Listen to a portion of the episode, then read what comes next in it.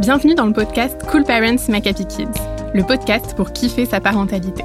Je suis Anna Haïti et chaque semaine, j'ai le plaisir d'interviewer Charlotte Ducharme, coach, conférencière et auteure, qui vous partage ses réflexions et vous livre ses meilleures astuces, testées et approuvées. Dans ce podcast, toute ressemblance avec des personnes existantes n'est pas fortuite, puisque chaque thématique s'appuie sur un témoignage d'un cool parent, comme vous.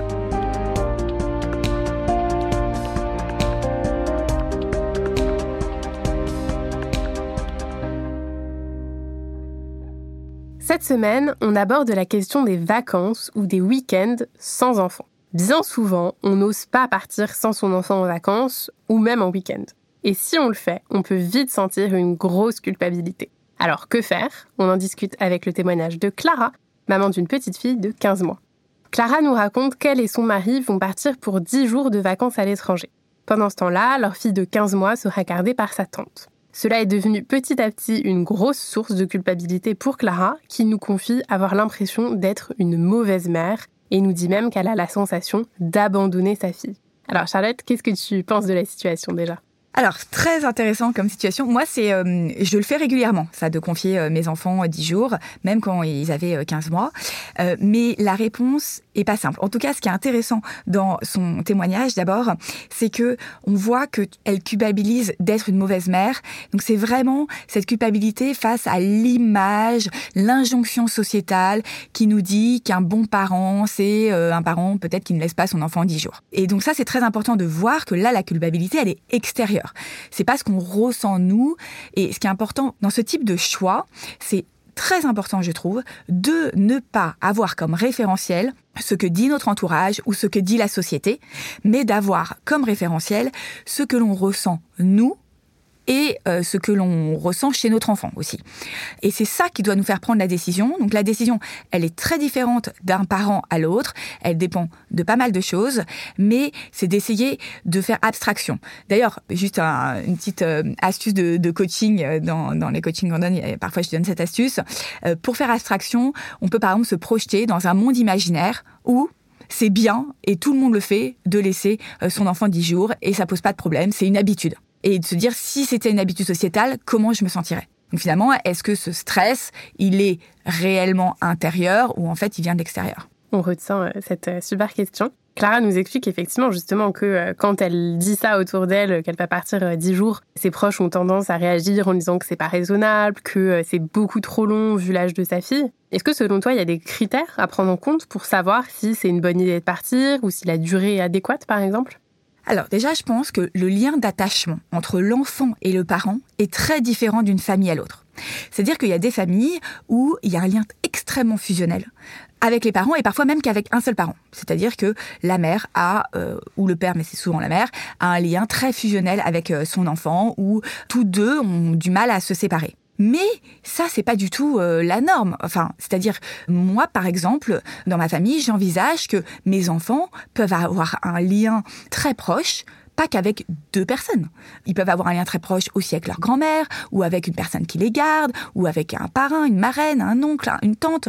Donc, je veux dire, le lien d'attachement, la complicité euh, d'un enfant et un cadre ou une personne à qui il se sent bien, elles peuvent être multiples, ces personnes. C'est pas forcément que le père ou que la mère ou que les deux. Et moi, je trouve que c'est intéressant que notre enfant, justement, il puisse aussi être bien sans nous. Et pour moi, c'est ça l'éducation. C'est justement permettre à notre enfant d'être heureux sans nous. Alors ça fait mal peut-être quand on est parent, mais en, réalité c'est ça, c'est de se rendre non indispensable à son bonheur. Et c'est là où personnellement, je pense qu'on aura, entre guillemets, réussi aussi notre rôle de parent. Et ensuite, par rapport à un enfant de 15 mois, euh, ce qu'on ressent est primordial. Parce que notre enfant, surtout à 15 mois, est une véritable éponge. Donc si nous, on est angoissé, il va ressentir cette angoisse. Si nous, il est, on est zen, si on verbalise énormément cette séparation et qu'on est tout à fait à l'aise avec ça, il risque de la vivre très bien, surtout si en plus il connaît bien la personne avec qui il est gardé et avec qui il se sent bien. Donc ça peut être un non-sujet en réalité, euh, cette séparation. Donc tout dépend de notre histoire et de nos émotions aussi à nous. Est-ce que tu aurais un conseil à donner à Clara pour gérer sa culpabilité? Oui, et d'ailleurs, je rajouterai un truc aussi qui est très important dans euh, euh, la décision qu'on prend, c'est quels sont nos besoins à nous. C'est-à-dire que nos besoins, ils ont une importance capital. C'est-à-dire que si nous, on est fatigué, si on n'en peut plus, si on commence à être agacé par notre enfant, qu'on a besoin de respirer ou qu'on a besoin de se retrouver avec notre couple, c'est quelque chose qui doit peser dans la balance. Parce que si on n'est pas bien, nous, en fait, ça ne peut pas bien se passer avec notre enfant. Si à chaque fois qu'on euh, le voit, on est frustré de pas vivre une vie qui nous inspire, d'être l'impression d'être enchaîné avec notre enfant, à être qu'avec lui, à pas faire des choses qui euh, nous ressourcent, eh bien, il y a forcément la relation avec notre enfant qui va en pâtir. Donc, c'est important de savoir aussi pourquoi est-ce que on souhaite s'absenter dix jours, est-ce qu'on en a besoin? Et si on en a vraiment besoin, c'est important de s'écouter parce que grâce à ces dix jours, ce qui est génial aussi, c'est que on ressent ensuite le manque de notre enfant qu'il soit petit ou grand. Et euh, les retrouvailles, on est souvent mais rempli d'énergie, on est à fond, on a trop envie de passer du temps avec notre enfant. Et euh, c'est des moments où euh, on, on, sent d'autant plus notre amour pour notre enfant qu'il nous a manqué. Donc ça aussi, c'est quelque chose que je trouve intéressant. Et ensuite, dans la gestion de la culpabilité, enfin, sincèrement, est-ce qu'on doit culpabiliser à s'absenter 10 jours? Donc, on parle juste de 10 jours sur 350 dans une année, enfin, sur, euh, même, il a 15 mois, donc je sais pas combien il y a de jours dans 15 mois, mais c'est juste colossal. Il y a, euh, je sais pas, j'imagine, il y a 500 jours. Donc, s'absenter 10 jours sur 500 jours, je pense que, euh, voilà, on peut pas culpabiliser et se dire qu'on est un mauvais père ou une mauvaise mère parce qu'on fait ça. Il y a plein d'autres façons d'être mauvais père et mauvaise mère. Mais surtout, c'est de se dire, moi, le choix que je fais, il est juste pour moi. Il est juste, il me semble juste pour ma famille. Et c'est très inspirant de faire euh, ce choix-là vis-à-vis des autres parce que d'autres qui peut-être en auraient besoin et ne se le permettraient pas aujourd'hui pourraient se dire, ah ben en fait, c'est possible. C'est possible de le faire. C'est possible de le vivre bien pour l'enfant, pour le parent. Et ça, c'est très inspirant aussi pour les autres.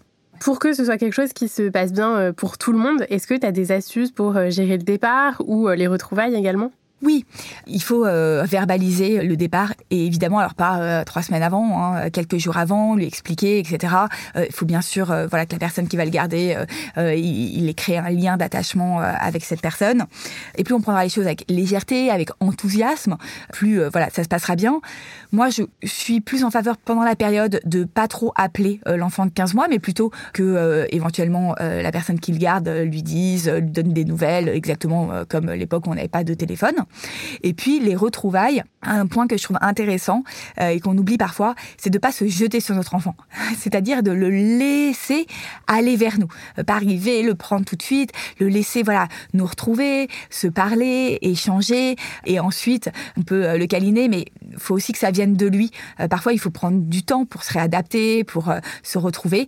Donc laissons lui aussi le temps de nous retrouver, de réaliser. C'est souvent en fait quand il nous retrouve qu'il réalise qu'on n'était plus là. Pour un enfant de 15 mois, c'est assez fou.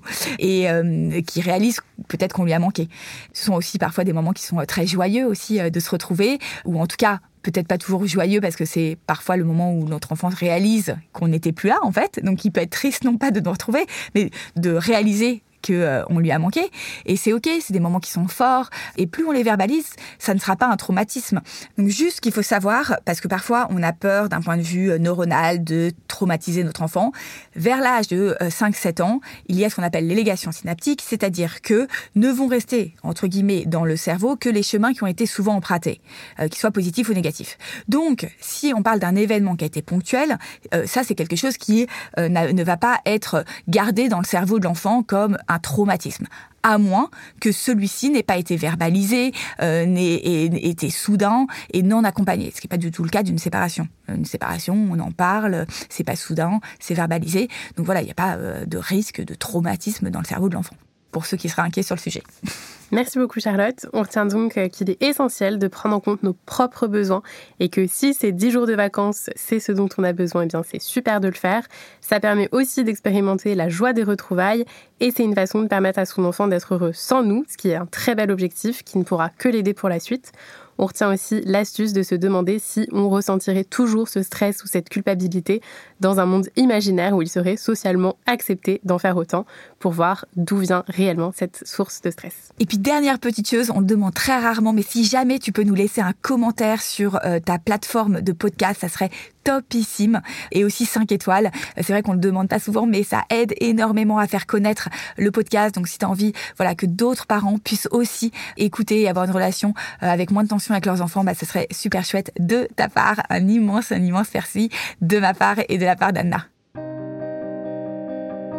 Nous espérons que toutes ces belles idées t'auront plu et surtout qu'elles t'auront été utiles. Et pour encore plus de prise de conscience et de vraies évolutions, surtout ne loupe pas le nouveau livre de Charlotte, Des casseroles, des parents et des étoiles aux éditions Marabout.